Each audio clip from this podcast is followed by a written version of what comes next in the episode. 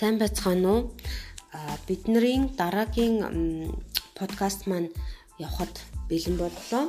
Тэгээ өнөөдрийн хичээлээр бид нэр тоо үзэх санаатай байна. За герман хэлэнд бол 1000 хүртэлх тоог яаж хэлэгддэг талаар одоо үзье. Ер нь бол альва хэлэнд тоонууд нь бол нэг нэгээс 10 хүртэл байдаг. Тэгээ дээрэс нь Арвтын орнууд нь бас нэг ойролцоо одоо тусгай нэршлүүдтэй байдаг гэдэг ийм нэг зүй тогтол байдаг бол герман айланд бол мөн адилхан тийм зүй тогтол байдаг бахна. За герман айланд тэгээс 12 хүртэл бол тусгай өөрийн хэллгүүдтэй. За эдгээр тоонуудыг бид нэр хэлий. Тэгээс 12 хүртэл 0 тэг 1 1 2 2 drei 3 vier 4 5 5 6 6 7 7 8 8 9 9 10 10 11 11 12 12 За ингээд 13-аас 19 хүртэлх тоог хэлэхдээ 3 10 4 10 гэх мэтлэнгээр 9 10 гэж хэлдэг байна. За одоо энийг хэлье.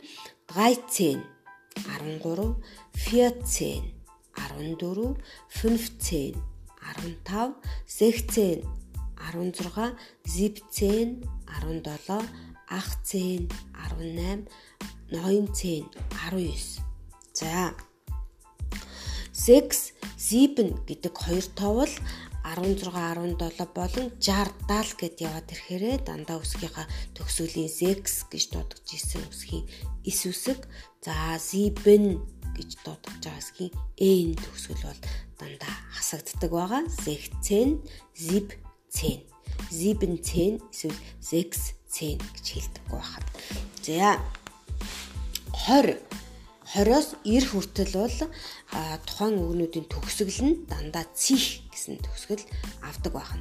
За 20-ыг 20, 20, 30-ыг 30, 40, 40, 50, 50, 6 ам 60, 60, 70, 70, 80, 80, 90, 90 За 100 гэдгийг бол хүндэрт 1000 гэдгийг 1000 гэж хэлдэг байна.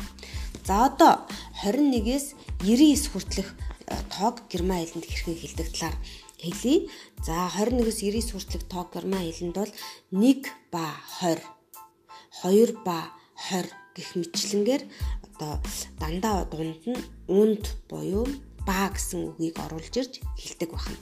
За Цумбайшбил 21 1 und 20 22 2 und 20 23 3 und 20 за ингэж хэлэхдээ нэгжийн орн нь урдаа хэлэгдээд арвтын орн нь хойно хэлэгддэг байгаа.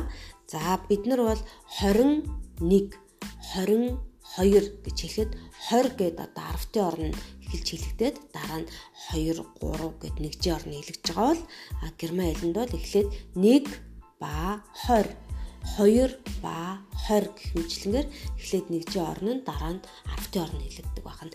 За ийхүү 21-ээс 99 хүртэлх 9 und 90 гэдэг маань 99 гэсэн үг. 99 хүртэлх тоо маань ингэж хэлэгдэг байна.